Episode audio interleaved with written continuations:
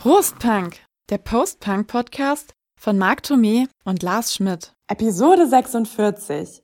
Zehn Alben aus den 90ern, über die wir mal reden müssen. 1991. 1, 2, 3, 4, 5, 6, 7, 8, 9. Großpunk. Großpunk.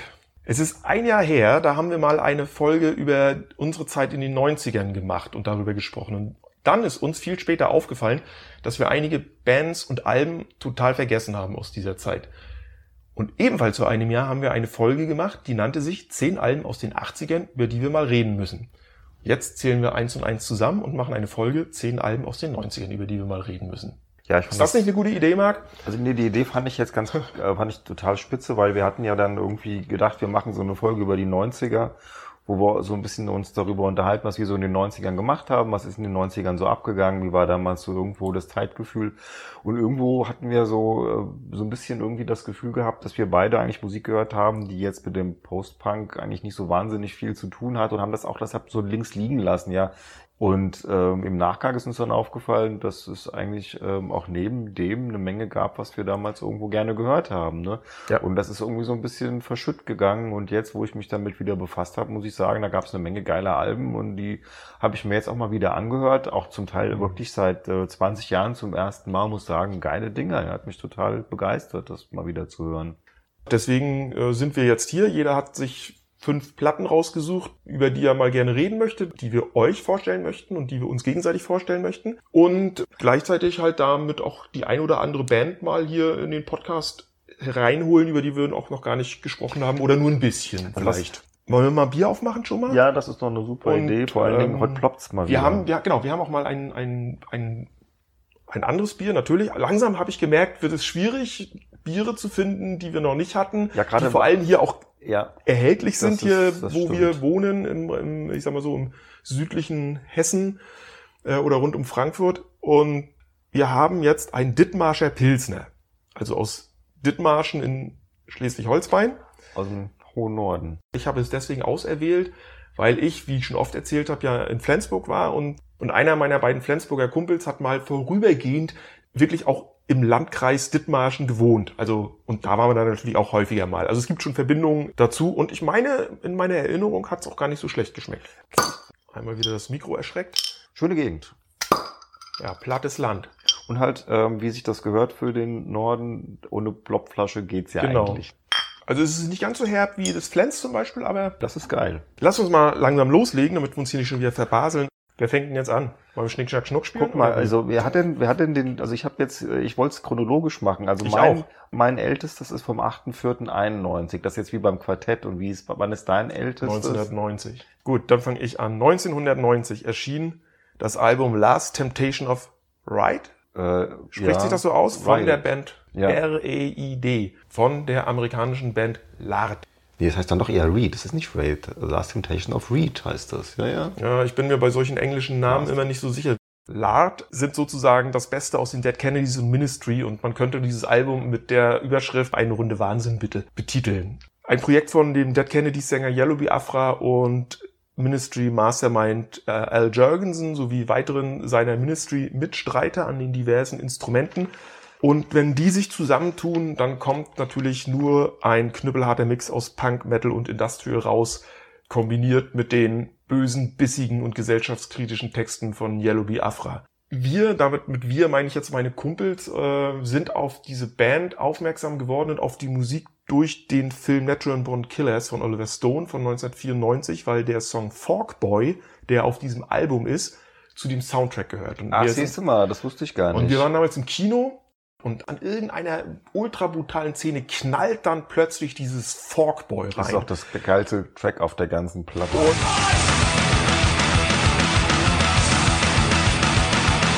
Und wir, die wir ja damals alle die Dead Kennedys mochten und gehört haben, haben natürlich sofort das unverwechselbare Organ von Yellow Biafra erkannt und haben gedacht, das ist ein neues Ding von ihm oder von den Dead Kennedys. Stellte sich dann raus, okay, ist eine Kapelle, die heißt Lad und ein Kumpel kaufte sich dann auch, auch gleich die Platte und dann wurde das überspielt.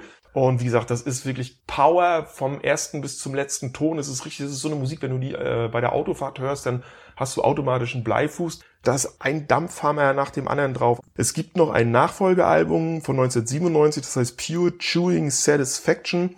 Das steht dem anderen auch in nichts nach. Das ist genau dieselbe Dröhnung, ja, Industrial Rock. Dann gibt's noch eine EP aus dem Jahr 2000 mit dem schönen Titel 70s Rock Must Die. Und ja, dann ist Schluss. Seitdem äh, hört man nichts mehr von denen. Ähm, Da war halt ein Projekt. war halt ein Projekt, genau. Und äh, ja. Also sagen wir mal so, mir waren die immer zu hart. Mhm. Aber als ich das gestern gehört habe, dachte ich so, alter Vater, es ist wirklich wie so ein, es ist echt wie so eine Dampframme, die da irgendwo so Ja. durch dein Gehör knallt, ja. Also die lassen ja auch nicht nach. Das ist halt Eben, einfach nee, immer nee, nur das so, ist puh, Vollgas das ist purer Druck.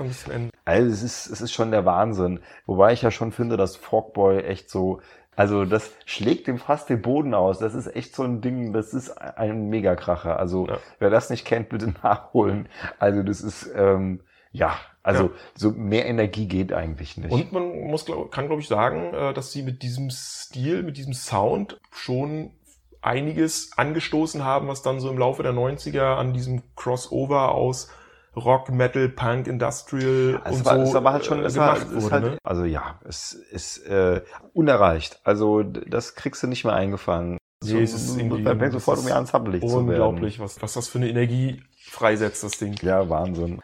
Deshalb schraube ich jetzt einfach mal die Geschwindigkeit um ungefähr zehn Gänge zurück und komme zu einer meiner Lieblingsbands, die halt in den 90ern angefangen haben, nämlich Massive Attack. Also äh, aus dieser Bristol-Ecke kommen, bestehend eben unter anderem aus den Rappern äh, 3D, Tricky und ähm, Daddy G. Die haben in den 90ern drei Weltklasse-Alben gemacht und das ist halt die Blue Lines von 91, dann die Protection von 94 und die Messer 9 von 98. Gab danach nochmal in den Nullerjahren zwei und Trip-Hop ist für mich weiß nicht, wie es bei euch war, aber schon so einer der zeitgeistmäßigsten äh, Sounds der 90er. Also man nehme halt irgendwo ganz viele Elemente aus Dub, aus House, ähm, aus generell Elektronik und verpacke das eben mit Hip-Hop-artigen Beats, stelle aber einfach die Geschwindigkeit und die Aggression ziemlich weit zurück. Soul ist natürlich auch noch dabei, also bei den bei den Singles halt äh, wie wie wie Safe from Harm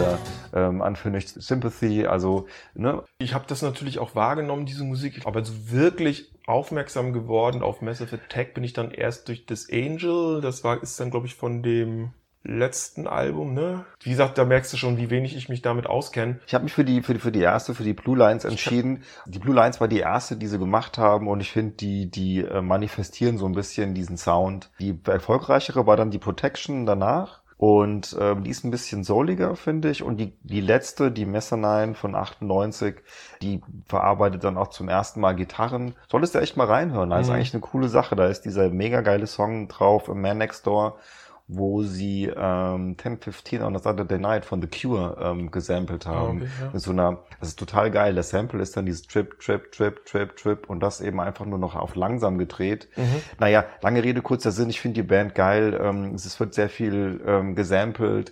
Ähm, sie haben auf der ersten Platte noch ganz prominent vertreten Horace Andy. Das ist ähm, einer der ganz großen Roots-Reggae-Künstler aus Jamaika. Du hast dann halt mit Sharon Nelson eine tolle Sängerin.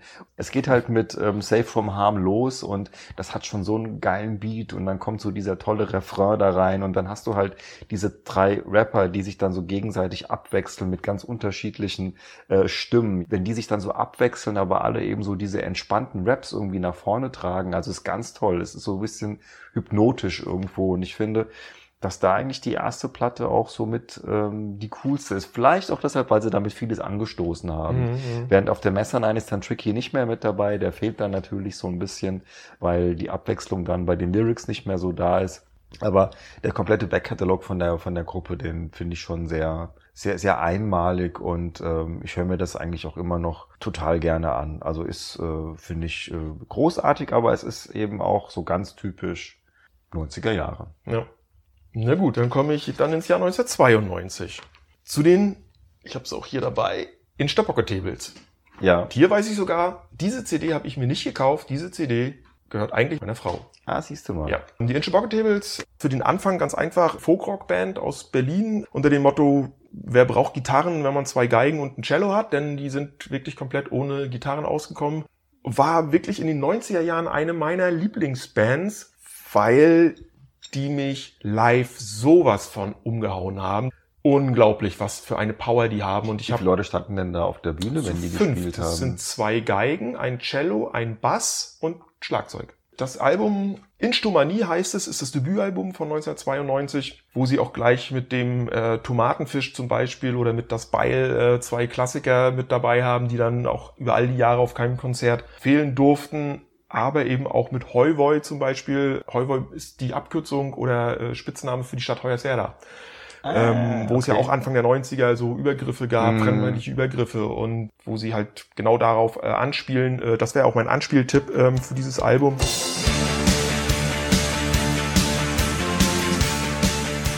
Sie haben sofort mit diesem Debüt auch Maßstäbe gesetzt, weil so wie die Folk- und Mittelalter-Rock interpretiert haben, war das eben völlig neu. Punk mit reingenommen, wie gesagt, keine Gitarren. Und es ist echt unglaublich, wenn du dir das anhörst und du denkst, wie was? Das ist keine Gitarre? Nein, es ist keine Gitarre. Ne? Es ist wirklich, sind wirklich diese eigentlichen Streichinstrumente. Kombinieren halt eigene Kompositionen und Texte teilweise auch mit Traditionals. Das geht dann im Laufe ihrer Karriere immer weiter, also von diesen Traditionals und von diesem Mittelalter geht's dann immer weiter weg, entwickeln sich auch mehr, immer mehr in die Richtung so Crossover mit Metal und ganz zum Schluss auch so mit Industrial-Elementen. und wie ich schon sagte, alles, was vorher sich irgendwie Folk-Punk oder Folk-Rock schimpfte, das haben die mal eben wie Staub auf einer alten Vitrine weggeblasen mit dieser Art von Musik. Übrigens noch ganz interessant zu wissen, von 1992 bis 94 zupfte ein gewisser Oliver Riegel den Bass, der spielt heute bei Rammstein dasselbe Ah, okay, Instrument. alles klar. Haben leider aufgehört 2001 oder 2002 oder 2001 ist das letzte Album, das heißt mitten im Krieg erschienen. Das war dann sehr elektronisch experimentell. Das Lustige war, sie haben ja gesagt, ja, unsere Band war sowieso ja nur mal eine Suff-Idee und wir machen jetzt, wir haben jetzt elf Jahre gespielt und jetzt machen wir elf Jahre Pause. Aber diese elfjährige Pause, die wäre dann ja, glaube ich, 2012 oder 13 zu Ende gewesen. Die wurde halt nochmal auf unbestimmte Zeit verlängert und ich weiß nicht, ob es diese Band ähm, jemals wieder geben wird, was ich ein bisschen schade finde, wie gesagt, weil es wirklich eine grandiose Liveband war. Also selbst ich kannte die ja, ähm, aber ich muss ganz ehrlich sagen, dass von den fünf Alben, die du heute präsentierst, hat mir das eigentlich am wenigsten gut gefallen. Gut, dann mache ich mal weiter. Äh, Ich fasse mich auch jetzt relativ kurz, weil ich die Band ja schon mal hatte, als wir über unsere verstorbenen Helden des Post-Punks äh, geredet haben, weil der Adam York, äh, MCA von den Beastie Boys 2012 im Alter von 47 Jahren gestorben ist. Aber ich musste die Beastie Boys nochmal mit reinbringen, weil das halt für mich eine der interessantesten Bands äh, aller Zeiten sind und äh, vielleicht nur mal das kurz äh, vorwegzunehmen. Ich hatte ja meine ersten Suff-Erlebnisse tatsächlich mit der License to Ill und äh, You've Got to Fight for Your Right to Party Mhm. und No Sleep Till Brooklyn und sowas. Das Album war von ähm, 86. Dann kam 1989 Paul's Boutique, ein mega geiles Ding, zählt heute eben zu den wichtigsten Hip-Hop-Alben aller Zeit. War nicht so erfolgreich, BC Boys verschwinden und kommen dann 92 wieder, wo keiner irgendwie so richtig mit denen gerechnet hat und auch nicht dachte, dass da was Geiles bei rumkommt. Und dann fingen die halt an, so zu überlegen, wie können wir denn unseren Sound so ein bisschen irgendwie auffrischen. Und die kommen ja alle so aus der New Yorker Hardcore-Szene, können alle Ja. Instrumente spielen und so weiter, haben dann wieder ihre Instrumente ausgepackt. Und dann legen die halt los. Und dann machen die natürlich ein Fest des Crossovers, äh, was damals ja in den frühen 90ern eigentlich noch nicht so äh, gang und gäbe war, dass du Raps mit lauten Gitarren und sowas Ja. irgendwo äh, mixt. Ja, es gab ja dann später eben ganz viele, die halt dann so dieses Rock-Rap-Ding gemacht haben. Was die Beasties machen, ist halt was völlig anderes, weil sie natürlich zum einen auch immer noch äh, ein paar astreine Hip-Hop-Songs drauf haben, wie das wirklich mega geniale What You Want, einer der besten Tracks, den die überhaupt so jemals in ihrem Leben gemacht haben. Also ganz toll. Aber ansonsten ist das so zwischen so hammerhartem Punk, also Gratitude ist zum Beispiel so einer von diesen Punk-Songs. Und wenn man das Album sich anhört, das geht ja los mit Jimmy James, das ist eher wieder so ein knalliger Hip-Hop-Song. Danach kommt Funky Boss. Und äh, man hat so das Gefühl, ja, so hundertprozentig beherrschen die Jungs die Instrumente nicht, aber genau das macht so diesen roughen Sound von diesem Album irgendwo aus. Und es zählt für mich zu einem der großartigsten Album, der Alben der 90er. Das danach folgende, das Ill Communication, ist ähnlich gelagert, aber es wirkt irgendwie professioneller. Also wenn man so diese komplette Energie der sich wieder an ihren äh, Instrumenten orientierenden Beasties mal hören möchte, dann bitte, bitte zu der Checklist Your Head greifen, weil das ist ein, ein monströs geiles Album, weil die ständig irgendwas überfällt, ja. Ja. Eben halt noch so ein ne, cooler Hip-Hop-Track, so halt wie What You Want und dann, dann düdelt da mal so diese Orgel da vor sich hin und es, die stürzt dann ab und dann kommt dann so Gratitude irgendwie um die Ecke und fetzt dann erstmal wieder alles mit Gitarren weg. Also ich finde das Album ganz großartig und es, ähm, also man kann die den, den Einschlag auf das, was in den 90ern danach passiert ist, gar nicht unterschätzen, weil so diese, diese Mixtur aus Gitarren und Hip-Hop-Elementen, das war zu dem Zeitpunkt, ich würde nicht sagen, nicht, war nicht was Neues, aber man zeigte damit halt, dass man damit Erfolg haben kann. Die Beasties waren jedenfalls Siehst du, guck mal, ich gut. bleib jetzt ja thematisch ganz nah an dem, was du gerade erzählt hast. Ich gehe da mal ins Jahr 1994 und komme zu einer Band, über die wir schon bei unseren Sommerhits ganz kurz gesprochen haben. Nämlich zu Fishmob. Ja, Und das Debütalbum, es gibt ja nur zwei Fishmob-Alben. Das Debütalbum von 94 heißt Männer können seine Gefühle nicht zeigen. Die einzige Hip-Hop-Platte, die ich besitze, von der ich aber finde, dass es gar keine typische Hip-Hop-Platte ist. Denn ich fange mal so an, mein Anspieltipp ist der Song E Aller. Natürlich im Alternativmix. Alter, jetzt bist du dran. Und ähm, der funktioniert wie ganz viele andere von den 13 Songs auf diesem Album gar nicht wie ein klassischer Hip-Hop-Song, wie ich finde, wobei ich mich mit Hip-Hop ja auch nicht besonders auskenne, sondern eher wie ein klassischer Rock- oder Punk-Song. Ich glaube, ich habe es auch in dieser anderen Folge gesagt, als wir den über den Song Susanne zur Freiheit sprachen, der von dem nächsten Album stammt, dass für mich Fishmob so ein bisschen den Punk auch in den Hip-Hop gebracht haben. Auf dieser Platte jedenfalls. Und die scheißen halt auf irgendwelche Regeln, ne? Und sie machen halt alles. Sie covern einen Song von der Rockband äh, Prawlhead, nämlich Hasch und Rock. Ne, der ist im Original von denen auf Englisch, den Text haben die, haben die eingedeutscht. Ne? Ich schnack von Hasch, ich schnack von Hasch und Rock. Natürlich alles schön in ihrem norddeutschen, leicht plattdeutschen äh, Slang. Sie verwenden Gitarren. Es gibt wirklich Krach. Es gibt ganz viel Nonsens. Es gibt aber auch Ernsthaftigkeit. Zum Beispiel in den Songs Du nennst mich Penner, wo es um Obdachlosigkeit geht, oder in dem Song 455, wo es um Vergewaltigung und Selbstjustiz geht. Sie haben Samples ohne Ende drin. Das ist total interessant, auch wenn man das hört, weil ganz viele Samples von anderen Songs. Sie haben geniale Reime drauf, die sie in, in teils atemberaubender Geschwindigkeit runter singen, inklusive so großer Lebensweisheiten wie lieber fünf Minuten feiger als ein ganzes Leben tot aus eben besagten Song Eh aller. Das war eine Zeit lang, nachdem die rausgekommen waren, so eine absolute Partyscheibe bei mir und meiner Clique, obwohl wir eigentlich sonst völlig andere Musik gehört haben, aber auf die konnten wir uns alle committen.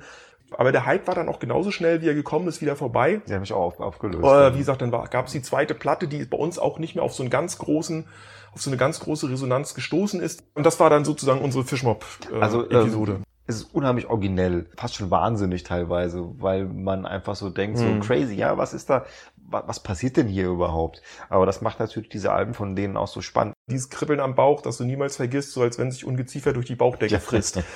Das ist Fischmob. Ja, genau. So, ich bin gespannt auf deine nächste Platte. Ja, ähm, das sagt dir wahrscheinlich auch nicht so wahnsinnig viel, und zwar geht's um die Band Delight. Song, irgendwie Ja, Hit, also, den ich kennen könnte. Äh, der größte Hit, den die hatten, das war Groove is in the Heart. Das war, ähm, da habe ich nämlich auch gerade dran gedacht. das war das- in the heart? Genau, das war auf der ersten Platte, Alles auf der klar. World Click. Man mixt hier ähnlich wie, als ich vorhin über Massive Attack gesprochen hat, man mixt halt hier so House, generell eben EDM mit Raps und eben, also es ist einfach irgendwie unheimlich äh, frischer Sound, den die da irgendwie so Anfang der 90er ausgepackt haben. Und ich habe mich entschieden, weil ich die auch damals wirklich echt rauf und runter gehört habe, als ich mir die jetzt wieder angehört habe, habe ich gemerkt so, boah, kannst ja, kennst ja auswendig, ja. Das ist halt die, äh, Das finde ich, wenn ich da mal ganz kurz, das finde ich manchmal auch überraschend. Du hörst irgendeine Platte, die du vor 20 Jahren rauf und runter gehört hast, aber seitdem fast gar nicht mehr und du packst sie irgendwie in CD-Player oder auf einen Plattenteller Ja. und du kannst von Anfang an mitsingen. Und das ist halt bei mir diese Two Drops in the Garden, die am wenigsten erfolgreiche Platte von Delight war. Ich habe mir das halt so immer noch mit Groove is in the Heart im Ohr halt dann gekauft und ich weiß nicht, was mich da jetzt so genau irgendwo so dran reizt, aber es ist wahrscheinlich genau diese Mischung, die ich in den 90ern so gut fand, nämlich hier mal von einem Kumpel ein Haus, eine Hauskassette äh, zusammengestellt zu bekommen, da ein bisschen Hip-Hop zu hören, ein bisschen Trip-Hop kommt um die Ecke. Ich habe damals auch viel Dub-Reggae und sowas gehört und dann kommen die mit so einer ganz frischen Art und Weise irgendwo daher und machen dann halt da 1994 ein wunderschönes ähm, Dance-Album, ja, was dann irgendwie mit Say Ah losgeht. ah,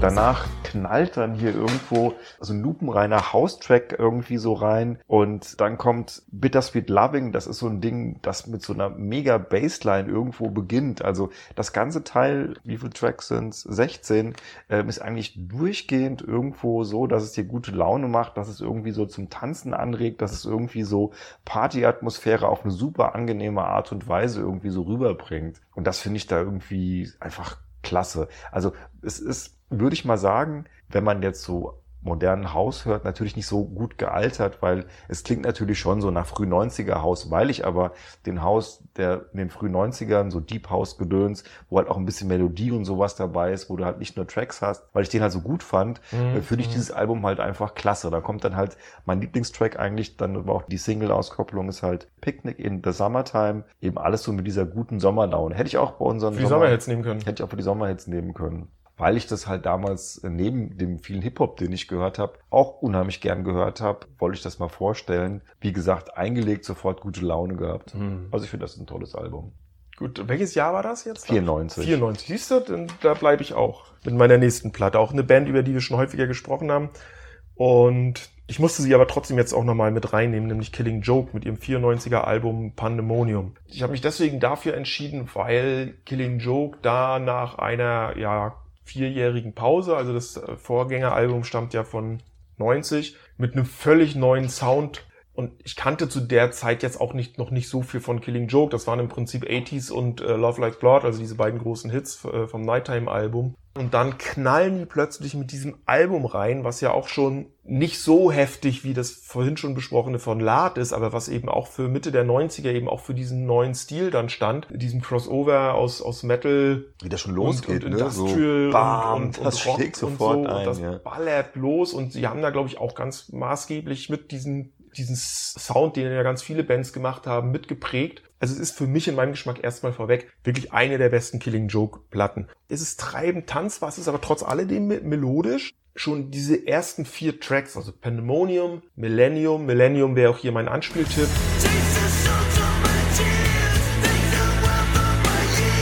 Exorcism und Communion, allein die vier, das sind so eine Bretter, also das ist schon unglaublich. Ähm, Und die danach sind auch alle noch gut halten, finde ich so diesen, diesen Druck und dieses Niveau der ersten vier nicht ganz, aber das ist, wie gesagt, in, in auf ganze Länge auch, geht auch richtig gut ab. Neben diesem Industrial Rock Sound äh, überraschen Killing Joke dann noch mit weiteren Mitteln, nämlich mit orientalischen Klängen. Die sind jetzt nicht so dominant und im Vordergrund, am ehesten noch bei Communion, aber man hört sie auch bei Pandemonium und so weiter raus, bei Exorcism so ein bisschen. Also es gibt so, ja, orientalische Percussions, die man hört, teilweise auch irgendwelche Blasinstrumente, irgendwelche Tröten und so. Die geilste Geschichte ist natürlich die, ist jetzt auch natürlich nicht mehr unbekannt, haben viele vielleicht auch schon mal gehört oder gelesen, dass eben der Gesang für den Song Exorcism eben in der großen Grabkammer äh, der Cheops-Pyramide in Gizeh aufgenommen wurde. Das muss wohl ziemlich spooky auch alles gewesen sein, also nicht so einfach, wie man sich das vorstellt, weil die mussten da ja mit diesem ganzen Equipment mit rein, durch irgendwelche Gänge durchkriechen, um da überhaupt erstmal hinzukommen. Und Jess Coleman hat in einem Interview mit Metal.de gesagt, dass sie dort eben auch eine Menge technischer und logistischer Probleme hatten während dieser Aufnahmen. Ich nenne es jetzt mal so, äh, die eigenen Dämonen der Musiker äh, waren wohl, haben wohl auch eine nicht ganz unwesentliche Rolle gespielt. Jetzt, ob da jetzt irgendwie Drogen im Spiel gewesen sind oder nicht, sei mal dahingestellt. Nein, bestimmt nicht. Aber das macht natürlich äh, diesen, diesen Mythos Pandemonium natürlich noch ein bisschen geiler. Und zwei Jahre später, das dann ist auch Schluss, zwei Jahre später haben Killing Joke übrigens das Album Democracy ähm, veröffentlicht, was ähnlich geil und druckvoll ist, auch in diese Stilrichtung geht. Man höre sich die ersten beiden Rammstein-Platten an und dann weißt du, Ja. wo es Ja. herkommt. Sie haben Ja. diese Platte garantiert gehört. ja. Gut, dann komme ich auch mal jetzt, äh, wo waren wir gerade stehen geblieben? 95, ne? Nee, ich war noch bei 94. Okay, ich komme jetzt zu 95. Eine Band, die der Lars auch kennt, meine einzige richtige Gitarrenband, und zwar die Smashing Pumpkins, an denen man ja eigentlich nicht vorbeikommt, wenn man so die 90er Jahre sich anguckt. Also die ersten beiden Alben waren die Gish und die äh, Siamese Dream, die ja sagen wir mal, noch so in diesem Post-Crunch-Umfeld da irgendwo anzusiedeln sind. Und dann kam halt so das Album, was ich mir jetzt rausgesucht habe, und das ist ja auch so das größte, beste, am besten bewertetste. Und zwar halt Melancholy and äh, The Infinite Sadness von 1995. Das ist ein Doppelalbum auch, oder? Ja, ja, das Ne? ist eine Doppel-CD. Also da Mhm. sind, ich weiß nicht, fast äh, 40 Tracks drauf, 38 sind's. Sänger ähm, Billy Corgan, der Mastermind der Band, hat das Ding mal, ich habe es mir hier irgendwo aufgeschrieben, als äh, The Wall für die Generation X bezeichnet. Es sind breite Fußstapfen, es sind breite Fußstapfen, die er da reintreten möchte, aber es ist nicht ganz von der Hand zu weisen, weil äh, die hatten schon beim Vorgänger, bei Siamese Dream, hatten die schon äh, praktisch viel zu viel Material. Und dann wird halt aus Siamese Dream nur ein normales Album und dann, bam, packt er halt dann irgendwo zwei Jahre später 38 Tracks auf so ein Doppelalbum. Und du denkst immer, da ist ganz viel Füllmaterial dabei, aber das stimmt nicht. Also ich finde, das ist für die Fülle der Songs ist das unglaublich, wie viel Qualität da drin steckt. Und da ist so viel drauf, ja, von irgendwelchen Balladen, das ist von der Instrumentierung irgendwie total spannend. Und es sind auch so ein paar richtige Bretter dabei. Also ich finde noch nicht mal so 1979 oder Tonight Tonight, das sind ja so zwei von den Singles. Aber Na, komm, sag's. was denn? Also ich finde find Zero finde ich halt total geil. Also wenn, wenn Zero loslegt, dann denkst du so, das ist ein Gitarrenriff, das, das ist unglaublich Ja. gut.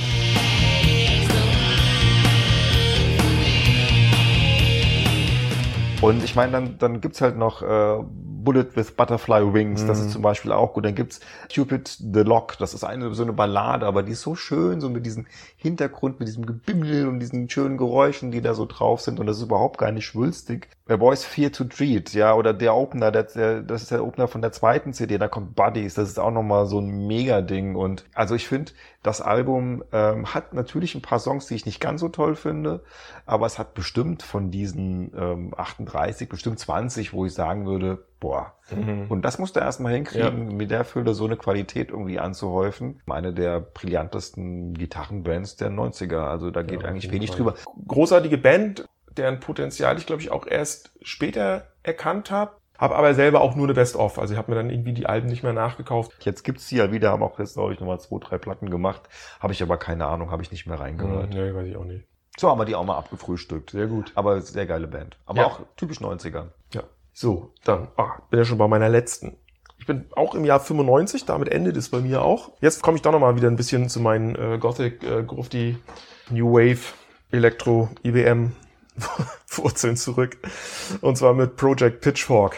Hamburger Band oder eher Duo, ähm, also als Duo gegründet von Peter Spillis und Dirk Schäuber. Der, der Schäuber ist inzwischen nicht mehr dabei. Das Album heißt Alpha Omega, ist von 1995. Das war so das erste Album, mit dem ich komplett was anfangen konnte von denen. Die Sachen davor waren mir immer irgendwie teilweise zu sperrig. Aber da kam doch gar nicht viel davor, oder? Doch, doch, die, ja? waren, die haben einen ziemlich großen Output. Die Okay. haben auch fast im Jahrestakt irgendwelche Dinger rausgehauen und sei, es nur, sei es nur EPs. ja, das sind sie me- melodischer geworden, oder? Ja, also auf Wie- der wie- Platte wie deutlich. du das? Ja, Okay. also auf dieser Platte. Mir gefällt die tatsächlich gut, aber komme ich Mhm. gleich zu. Also auf dieser Platte deutlich äh, nicht so spröde, auch wie die Vorgänger. Okay. Sehr melodisch. Mhm.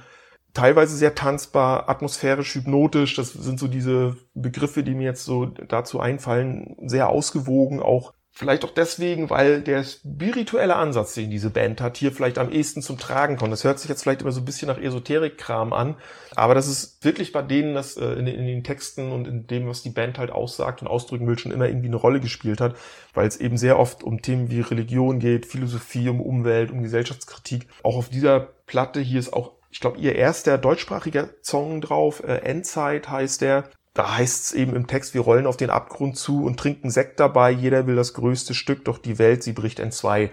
Ist ja aktuell äh, wie nie, ne, wenn du dir das heute anhörst. Mein Anspieltipp ist übrigens der Song Requiem, weil der, finde ich, diese, naja, die ganze Qualität, die dieses Album hat, am besten verbindet. Also ich finde, da passt halt alles.